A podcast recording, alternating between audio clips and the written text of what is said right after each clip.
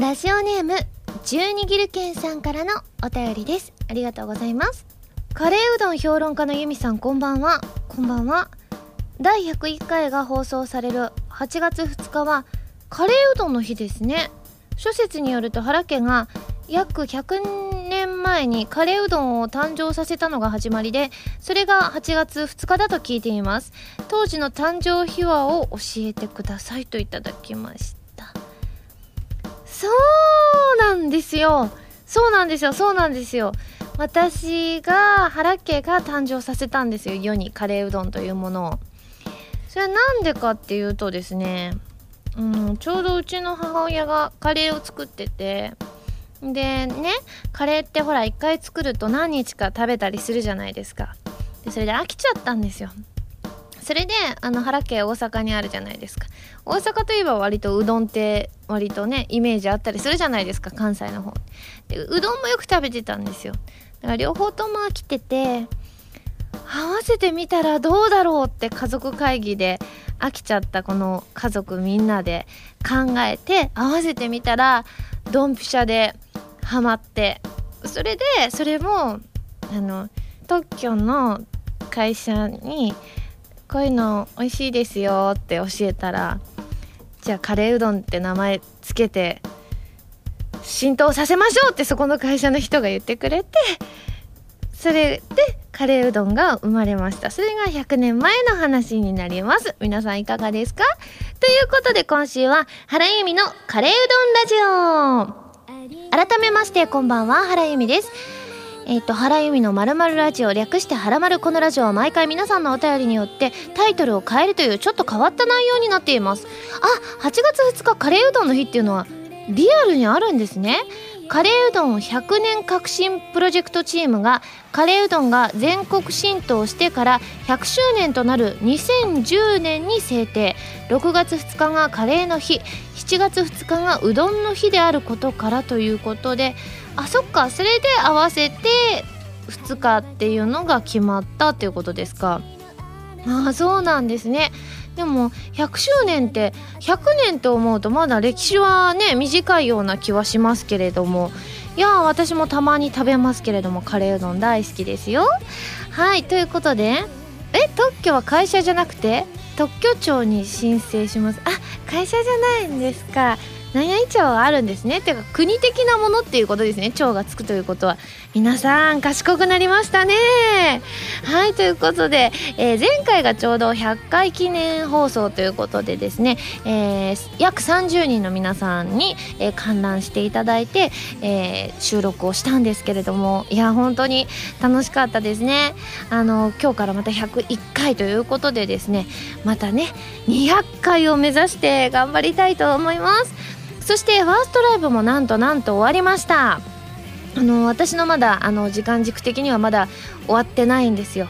あのファーストライブも1週間も切って数日前という感じなんですけれどももう本当にね今体調管理気をつけておりましていつもはね結構お腹すぐシューって空いたりするんですけどなんかこの1週間はあまりこうお腹があまり空いてなくてでも食べないとなんかわーってふーって倒れちゃうわと思ってあのーね、ちゃんと食べるようにはしているんですけれどもちょっとドキドキしてそわそわしてる感じがちょっと体の方にも出てるなって感じはするんですけれどもまあでもねこの配信日的には終わってるのでそのうち皆さんからのね感想メールも読めるかななんていうふうに思っています。ねファーストライブ絡みのメールもいただいておりまして頑張ってくださいなど激励のメールですね。なのでお名前だけご紹介します、えー、黄色いネズミさんマサさんキャベツじゅんさんタカさんぴょんぴょんさんくずりさんなどなど皆さんありがとうございます。えー、頑張りたいと思います。って言ってももう終わってるんですよね配信日はね。はい早くねあの皆さんからの感想も読めるのも楽しみにしております。ということでですね、えー、メールご紹介します、えー、まずこちらラジオネームギュールズさんです。ありがとうございます。原さんこんばんはこんばんは。7月13日にゲーマーズ秋葉原店で行われたフォースシングル発売記念イベントに参加いたしました。トークが終了すると始まった質問コーナーでは本当にたくさんの質問が出ましたね。残念ながら私は質問をする権利が得ることができませんでしたがいつかはイベントで直接質問することができたらなと思います。ちなみに私が質問しようと思っていたことはライブに向けてトレーニングを続けているという話を受けてトレーニングのモチベーションを持続させる方法は何かということを質問しようと思ってていました。最近は暑さや梅雨などで筋トレに身が入らなくなっていたのでちょっとしたお悩み相談的な感じですねといただきました。まあそうですね。なんだろう。でもやっぱりこうね当日のことを考えたらやっぱり絶対このままのこうなんだろう体力とかでは絶対ダメだという危機感があるのでどうしてもそれがモチベーションにつながるんですよね。なのでこの場合ギュールズさんの場合はねね普通に自らこうね筋トレなさってるってことで何かねどこかの日のためにってわけじゃないと思うので難しいんですけれどもまあでもねじゃあここまでこうやれたらこういうご褒美をあげようとか自分に対してねそういうのやったらもしかしてモチベーションが継続されるのではないかななんていうふうに思います。この日はですね久しぶりに一人喋りということでですね私が、えーと、皆さんからの質問に、えー、どんどん答えさせていただくというね方式をとったんですけれどもいやーすごい楽しかったですね。曲もね「In the Rain」と風のオーケストラと Rose on the breast を歌わせていただいて、まあ、今回のあの発売記念イベントのあのトークライブではアルバムの曲からも1曲歌っていたりするのでですねもう何歌おうかなって決めるのもすごい楽しかったですね。その他このゲーマーズ秋葉原店さんでのイベントのについてのメール他にもいただいておりましてお名前だけご紹介しますマサさんファンローズさんリュウさんゆずんさんみのりんさんキャベツじゅんさんカイトさんなどなど他にもたくさんいただきました。ありがとうございます。続いてこちらハンドルネームおどんさんです。ありがとうございます。ハラミこんばんはこんばんは。先日ははらまる100回記念収録イベントお疲れ様でした。私の中で特に印象に残っているハラミー名シーンはスタッフさんが途中で下げようとした偽リベンジ企画の餃子を残さず美味しそうに完食したこと。えー、次がはらまる検定の回答でまさかのその場で腕立て伏せに挑戦して本当に0回だったこと。時々90秒での女神の美しさなどもありますが何よりも収録時のプロとしての真剣な表情一つ一つのメールに対して丁寧に思いを伝えようとする熱意が本当に素晴らしかったです。その姿を見てハラミーのファンであることを誇らしく思いました。ハラミースタッフの皆さん素敵な企画をありがとうございました。200回記念はもちろんですがそれ以外にも今後ハラマルラジオのイベントが開催されたら嬉しく思いますといただきました。いや100回記念のね収録もすごい楽しかったです。あの最初はねあの偽企画だったんですよ。餃子を食べた後にやけに毎回こう水を勧められるなとは思っていたんですけれどもでもまああの水を毎回飲むことによって口の中をまっさらにしてより分かりやすくしてあげようっていうスタッフさんの気遣いだと思っていたんですよ。でもなんでこんなお水の入れ物を変えるんだろうっていうのはすごい気になってはいたんですけれどもまさかまさかのしかもリベンジならずということだったので。まあでもね今度ねちゃんと仕切り直してちゃんとあの何も食べてない状態で一回挑戦してみたいななんていうふうに思いますね。いやでも本当に100回記念ということでですね本当に何て言うんでしょうメールもたくさんいただきましたしですねあの日頃皆さんが「はらまる」に対して思ってくださっている思いみたいなのをたくさん受け取ることができて私もすごくね思い出に残る収録となりました。皆さんありがとうございました、えー、その他にも100回記念の、えー、メールいただいておりましてお名前だけご紹介します。せつにゃんさんえいこうちゃん新作大好きさんよしきさん渡瀬さん U202 さんショポロディダスさんゆずんさんみのりんさん星さんキャベツじゅんさんくずりさんさんカイトさんクソ臭い靴下汗臭いさんデザイアさんダークさんリア充ブレーカーさんおのちさんなどなど他にもたくさんいただきました。ありがとうございます、えー、続きましてハンドルネームもぐやさんです。ありがとうございます。原さんこんばんは。こんばんは。初めてメールさせていただきます。先日のアニメイト吉祥寺店さんでの Rose on the breast 発売記念イベントお疲れ様でした。僕は今まで握手会やお渡し会といったイベントには参加したことがなく今回初めて参加させていただきました、えー、クラスメートの女子ともまともに話せない自分が憧れの原さんの前でお話なんてできるのだろうかと直前まで緊張で倒れそうだったのですがいざ自分の前になってみたらその緊張はどこへやらいつもよりリラックスしてとても楽しくお話しすることができました。ライブももちろん楽しいですがこうやって直にお会いできるというのは素晴らしいですね。素敵な時間をありがとうございました。といただきました。ありがとうございます。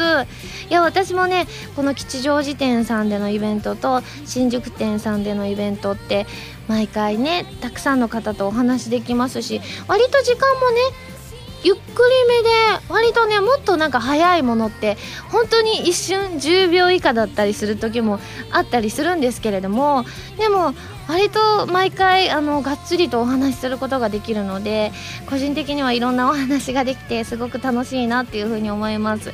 あとはねお手製のねあのプレゼント今回もねあのちょっと番組でも言ってましたけれども原というシャチハタに点々を打ってバラを作った Rose on the breast だけにねそれもね皆さんにたくさん喜んでいただいて個人的にすごい嬉しいなっていうふうに思いました。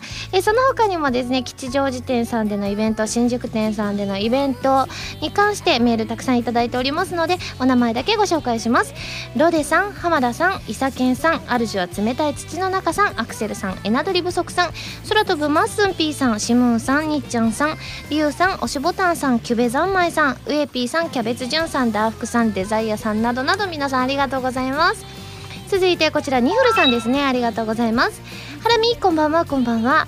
この大空に翼を広げてクルーズサインのエンディングテーマ「ディアブルースカイを担当されるという話を聞きました。おめでとうございます。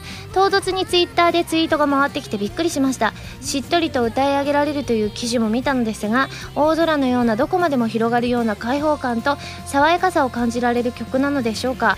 記事の文章からは「ライツ・イン・ザ・スカイ」とは違った曲調の歌になるようにも思いました。フィフスシングルに収録されるのかどうかは分かりませんが早く聴いてみたいですといただきました。はいこの曲はですねあのー、ファーストライブで、えーと、セットリストの中に入っていたのでもしかしてね聴いてるくださった方もこのラジオ聴いてくださってる方でいらっしゃるとは思うんですけれどもねあの明るい系の曲となっておりましてまああのライブなので割としっかりめに声は出したんですけれどもあの、レコーディングの時は割とこう何て言うんでしょうね。息っぽい感じでお願いしますって言われたんですよ。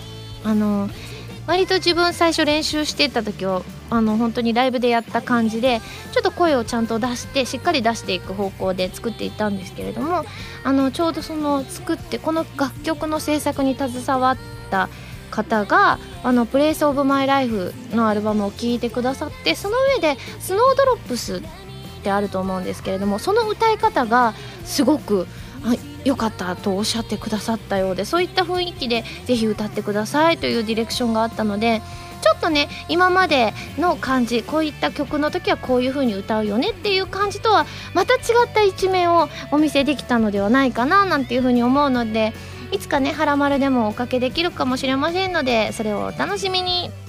その他にもですね、えー、こちらに関してのメール他にもいただいておりましてお名前だけご紹介します。U202 さん星さんゆずんさんたこつぼ軍曹さんなどなど皆さんありがとうございます、えー、続いてラジオネームサボテンさんです。ありがとうございます。ハラミこんばんはこんばんは。先日エボ2014で格闘ゲームの人気シリーズである鉄拳7の制作が発表されましたね。制作発表と同時にティザートレーラーも公開されましたがその映像に登場する三島和美の声優がハラミーであることも発表されましたね。現時点ではプレイヤーキャラとして使用可能かを含めて謎に包まれていますが鉄拳7が稼働開始となったらゲームセンターに足を運んでプレイしてみたいと思いますといただきました。ねえこれは発表されたんですね。あの本当に鉄拳って私ももちろん聞いたことがありましたし割と鉄拳に出るんですか？みたいなのであの発表になってからあの周りの人に言われたりしていかにこの作品が歴史が長くて人気の作品かっていうことをね私はここ最近でさらにさらに知ることができてこうやってねそういった人気の作品に出させていただけて嬉しいなっていうふうに思いました。あとね京都弁なので割と何て言うんでしょうね。京都弁とか関西弁とかそっち系って私わーいって思うのでわーいって感じで収録させていただきました。まだこれ知らないよって方はですねファミツー .com の、えーと、ホームページで、えーと、この動画が見られますのでぜひぜひチェックしてみてください。その他にも、えー、鉄拳絡みのメールちゃんこさんゆずんさんしむんさんからもいただきましたありがとうございます、えー、では最後こちら。ハラミーネームアクセサリーさんです。ハラミーネーム可愛いですね。ハラミーこんばんはこんばんは。7月17日に発売された PS3 用ソフトシャリーのアトリエ「黄昏の海の錬金術師」にハラミーが出演されると聞いて買いました。実は購入する予定はなかったのですが発売直前にハラミーがローゼミアという謎の美女役で出演することを知り嬉しくなって購入しました。アトリエシリーズは今井あさみさんも出演されているトトリのアトリエをプレイしましたがシャリーのアトリエも楽しくプレイしています。まだローゼミアさんには会っていませんがどんな活躍をするのか楽しみにしています。といただきました。ねえアトリエシリーズというのもまたまた有名なシリーズだったりするのでこう出させていただけて嬉しいですしかなり謎な、えー、美女役となっておりますので結構喋り方も特徴的な感じだったりするのでですね私もね PS3 は買って持っているのでこれカンパケを手に入れたらですね順番に順番にですね ゲームプレイしていきたいなっていうふうに思います。皆さんメールありがとうございます。それでは最初のコーナーに行きますよ。でもその前に CM です。どうぞ。原由実のフォースシングル「Rose on the breast」が好評発売中です。タイトルチューンの「Rose on the breast」は神様と運命覚醒のクロステーゼエンディング。カップリングの「In the Rain」はコープスパーティーブラッドドライブオープニングになっています。DVD 付き版には「Rose on the breast」ミュージックビデオも収録されています。皆さんぜひぜひ聴いてみてくださいね。こんばんは原由美です。私がパーソナリティを務めるウェブラジオ「原由美のまるラジオ」はギターの弾き語りに挑戦したり各地の名産をご紹介したり皆さんのお便りを怒涛のごとく紹介していく私の好きが詰まった番組です。ファミツー .com で配信されている音源でのみ聞くことができる期間限定の視聴コーナー「はらまるリスニング」では私の新曲をどこよりも早くお届けしますのでぜひチェックしてみてくださいね。原由美のまるまるラジオ略してはらまるファミツー .com で毎週土曜日午前1時から配信中です。弓手段。このコーナーは全国各地の名産などを私原由美が実際に食べて皆さんに広めていくコーナーです。今回も名産をいただいて最大で星3つまでで採点させていただきたいと思います。え今回のメーカーはですね東京のメーカーテラセゾンさんの蜂蜜バターカステララスクでございます。はいということでですねこれ結構有名なんですね。これラスクっていうことで私はきっと高得点が出そうな気がしますよ。はいということで見た目はね割とちっちゃめのラスクだなという印象があります。でもなんか蜂蜜感がありますね。見た目がちょっと黄色っぽい卵色っぽいので。ではいただきます。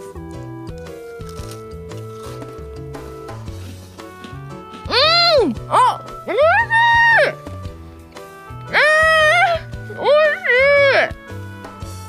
なんかね不思議。なんだろうこれ。なんかねなんだろう。なんかふわってしてる。なんかこうなんて言うんだろうな。あのしっとりしてるわけじゃないんです。しっとりしてなくてむしろ水が欲しくなるような感じはあるんですけれどもでもなんかふわっとしてるんです。なんでしょうね。すごい美味しい。うん。なんかうん。甘さもちょうどよくてなんかサクサク感とふわふわ感がありますね。味はあの本当にあの蜂蜜？蜂蜜の感じがほんのりとうん。なんかでも甘さがちょうどいいのが本当に美味しいですね。うん。うん。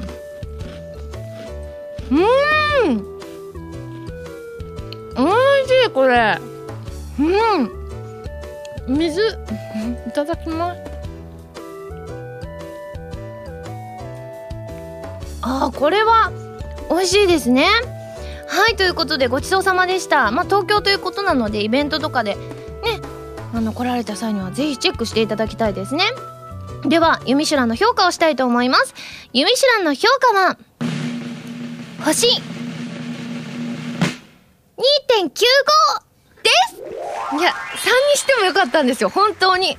だから、でも2.9よりは、すごいみたいな感じはするのでいやそれだけすごく美味しかったりするので何点2.95とか0.05とかそういうのはあのこれからなるべく使わないようにはするんですけれどもでもそれだけすごく美味しいので皆さんもぜひぜひねチェックしてみてくださいで実はですねこのラスクねあの CM 作るためにいろいろ調べていたらなんと半沢直樹の中で登場してるらしいんですよ。このラスク自体が登場してるわけじゃないんですけれどもあのちょうどセリフの中にテラセゾンのラスクっていうセリフがありましてですね。なのでせっかくなのでこれ第2話で使われたということで私ねその第2話を見ましてですねあのちょっとねセリフを控えてで途中からアレンジを加えつつですねあの今回演じさせていただきたいなというふうに思います。それでは CM スタート!ただいまおかえり。頼んでたお土産テラセゾンのラスク。ああ。ええ。ー、ごめん。明日のお茶会に持っていくって言っちゃったのに。花ちゃん仕事が忙しかったんだ。分かってくれよ。わからない。わからないなんて。そうやって人を困らせるなんて。やられたらやり返す。倍返しだテラセゾンの蜂蜜バターカステララスクはいということで実はこの第2話を見たのが実は数週間前だったりするのでちょっとニュアンス違うかもしれないけどおおむねこんな感じでございました。このコーナーでは全国の名産情報を募集しています。名産をお送りいただくのではなくどこの何が美味しいかといった情報をメールでお送りくださいね。以上「ゆみしらん」のコーナーでした。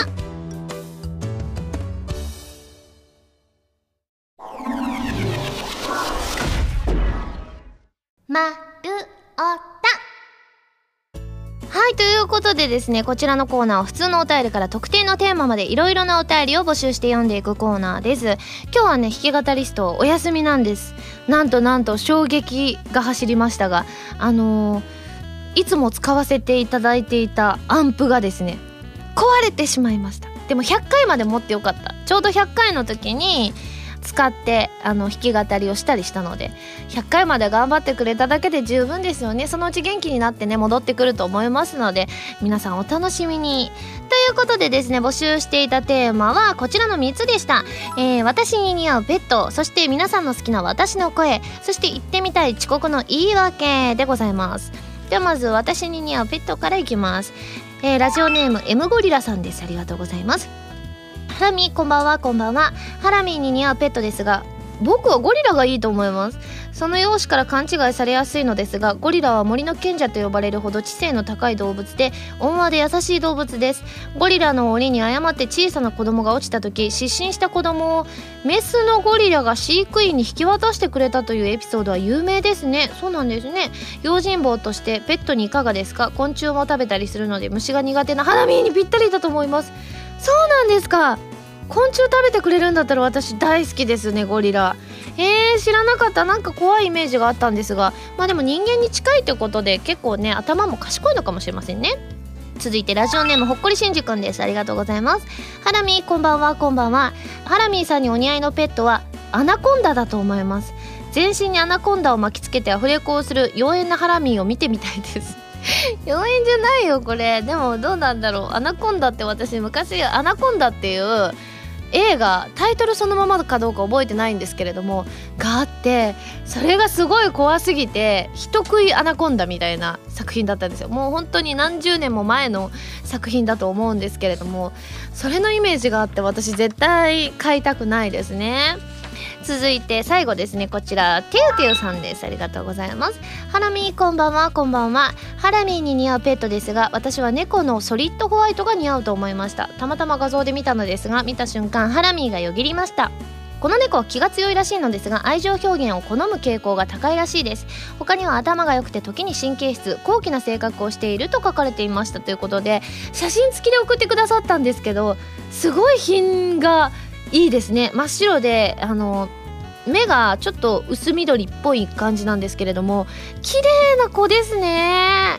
確かにすごい高貴な性格をしてるって書いてますけれども見た目も高貴な感じで大変可愛いですね。こういう子とか買ってたらなんかねなんかすごく品の私まで品よく見えるかもしれませんね。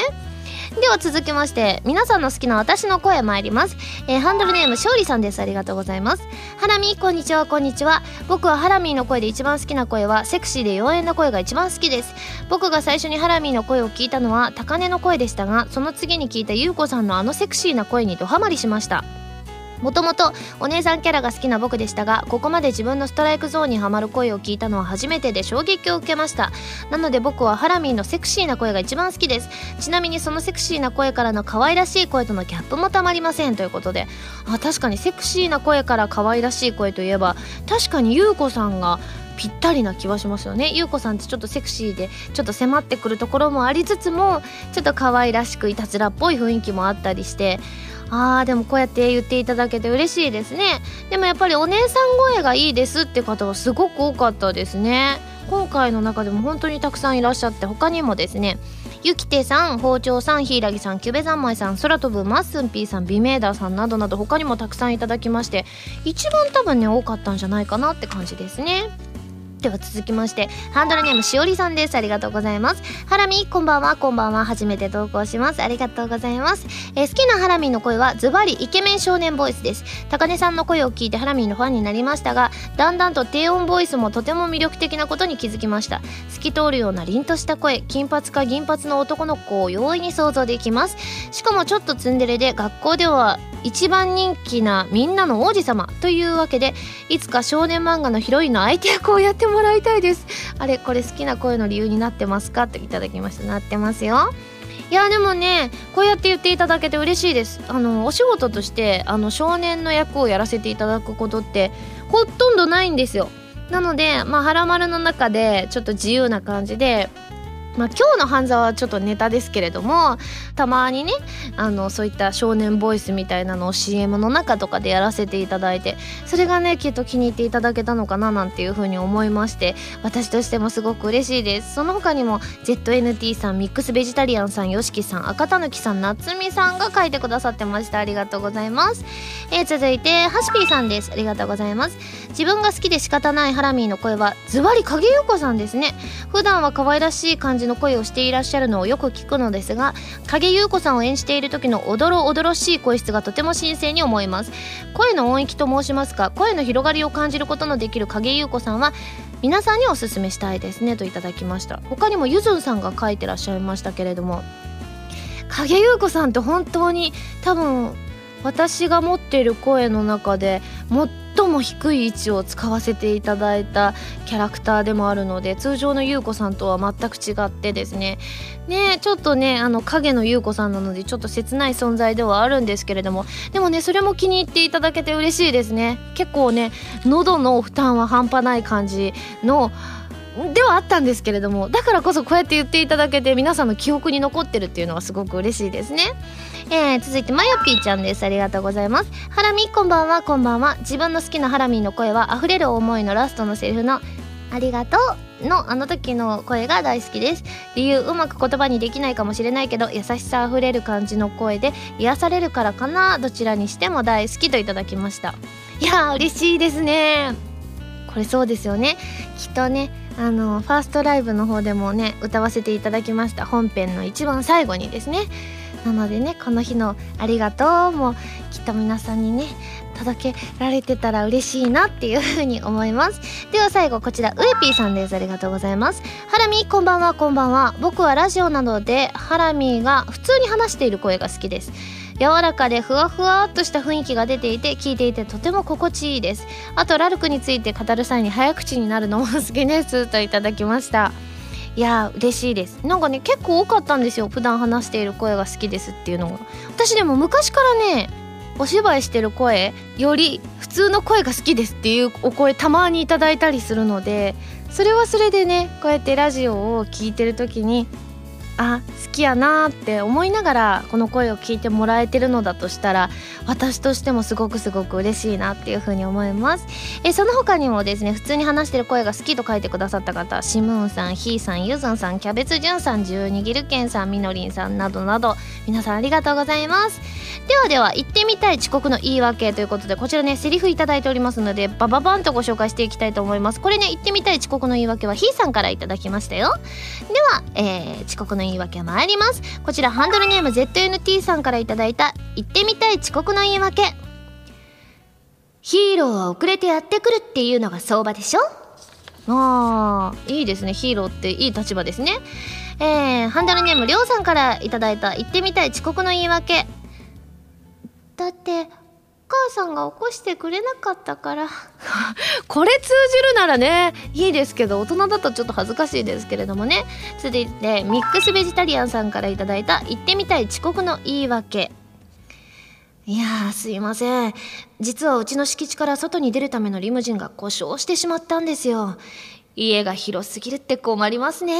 は はなんか腹立つキャラになってすいませんといただきました。リムジン。そんな乗ったことないです、えー、続いてハンドルネーム部屋が暑いさんから頂いた行ってみたい遅刻の言い訳。遅刻の理由を聞かせろ。だってやめておけ。お前にも家族がいるはずだ。聞いたら最後元の生活には戻れなくなる。それでもいいのか。言うと思ったよ。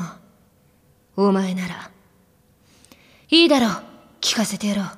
遅刻の理由を。すいません。寝坊しました。ねえかっこよく決めといてね。遅刻、うん、でも寝坊って言えるあの精神力の強さはすごいなって思いますね。続いて星空のガーディアン伯爵さんから頂いた遅刻の言い訳。人生という長い道のりに迷っていて遅刻しました。これ言ったらちょっと心配になっちゃいますよね。この子大丈夫かなってね続いてラジオネームスコリンさんから頂いた行ってみたい遅刻の言い訳。私が遅いのではない。あなたたちが早すぎる。これはこれで面白いですよね。でもはってなりそうですけれども。続いてハンドルネームリッチョさんから頂いた行ってみたい遅刻の言い訳。遅刻した理由？そんなものいくらでも説明できますよ。でもね本当に必要なのはそんなことなんですか？そうじゃないですよね。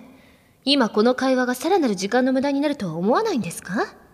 さあ、早く作業に取り掛かりましょう。ごめんなさい。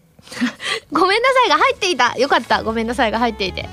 続いて、ラジオネームあかるさんから頂いた言ってみたい遅刻の言い訳。ここはハラミーの名言をお借りして一言といただきました。生きていればそういうこともありますよ。これ言いました。多分秋葉かなんかのイベントでやたらと対応しましたね。では最後南風パワーさんから頂いた行ってみたい遅刻の言い訳。時計がトロントの時間のままでしたわ。あこれいいですね。でもトロントの時間のままだったらあの13時間ぐらいの時差だからそもそもなんかね全然違う時間じゃんってなりそうですけれども。はいいろいろ面白いのが来てまいりましたが、えー、来週も紹介していきたいと思います。ではですね募集するテーマ一新したいと思います。まず、えー、ハンドルネームデザイアさんから頂きました。好きなかき氷の食べ方。そうですよね。これからあのー、かき氷の季節ですからね。そして私にやってもらいたいスポーツ。そしてもう一ついただいたのは星さんからいただいたはらまるくんへの質問ということでございます。これははらまるくんで答えさせていただきたいのでぜひぜひ皆さん送ってきてください。その他これをテーマにしてほしいというテーマのネタなども募集させていただいております。丸太ではテーマのお便りからそれ以外のものまでいろいろなお便りを募集していますよ。どしどしご応募ください。以上丸太でした。今やさみの13枚目のシングル「追憶の糸車」が好評発売中です。タイトルチューンの「追憶の糸車」は神様と運命覚醒のクロステーゼエンディング曲になっています。ジュピエルコラボ版にはジュピエルキャラクターソング「天使のマーチ」やジュピエルボイスレター等も収録されていますよ。皆さんぜひ聴いてみてくださいね。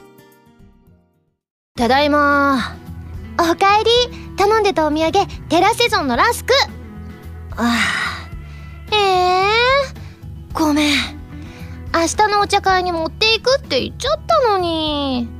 花ちゃん仕事が忙しかったんだ。分かってくれよ。わからない。わからないなんて。そうやって人を困らせるなんて。やられたらやり返す。倍返しだテラセゾンの蜂蜜バターカステララスクピックアップファミ通ニュース。このコーナーは「はらまる」を配信しているファミツー .com に掲載されたニュースを私原由美がお届けするコーナーです。今回ピックアップするニュースはこちら。独占先行公開。神様と運命覚醒のクロステーゼのプレイインプレッションをシステム紹介動画とともに公開。日本一ソフトウェアから2014年9月25日に発売予定のプレイステーション3用ソフト「神様と運命覚醒のクロステーゼ」発売日を約2ヶ月後に控えついに編集部にプレイアブルロムが到着した。今回本作を担当する2名の記者が実際にプレイしたプレイインプレッションをお届けする。ということでございましてやっとえ来月？来月になってますね。いや嬉しいです。これねあの紙黒実際ねこれ動画も見ることができるんですって。なのでねぜひぜひこれじゃあ実際にプレイした感想なんかも読めたりするのでもうどういったゲームなのかなってこの記事を見ていただけたらさらにお分かりいただけたりすると思いますのでぜひぜひ動画と合わせてチェックしていただきたいなというふうに思います。以上ピックアップファミ通ニュースのコーナーでした。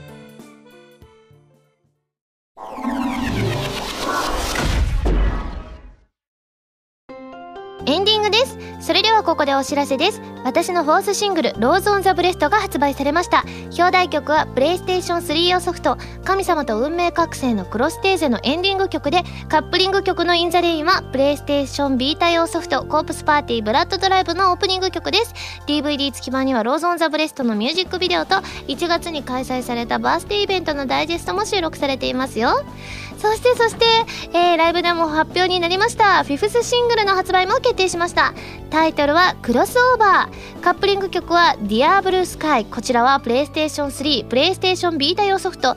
この大空に翼を広げてクルーズサインのエンディングテーマとなっております。発売日は10月を予定しています。日付などが決まりましたら発表しますのでお待ちくださいね。番組では皆さんからのメールを募集しています。普通歌はもちろん各コーナーのお便りもお待ちしています。メールを送るときは題名に各コーナータイトルを本文にハンドルネームとお名前を書いて送ってくださいね。メールの宛先ははらまるのホームページをご覧ください。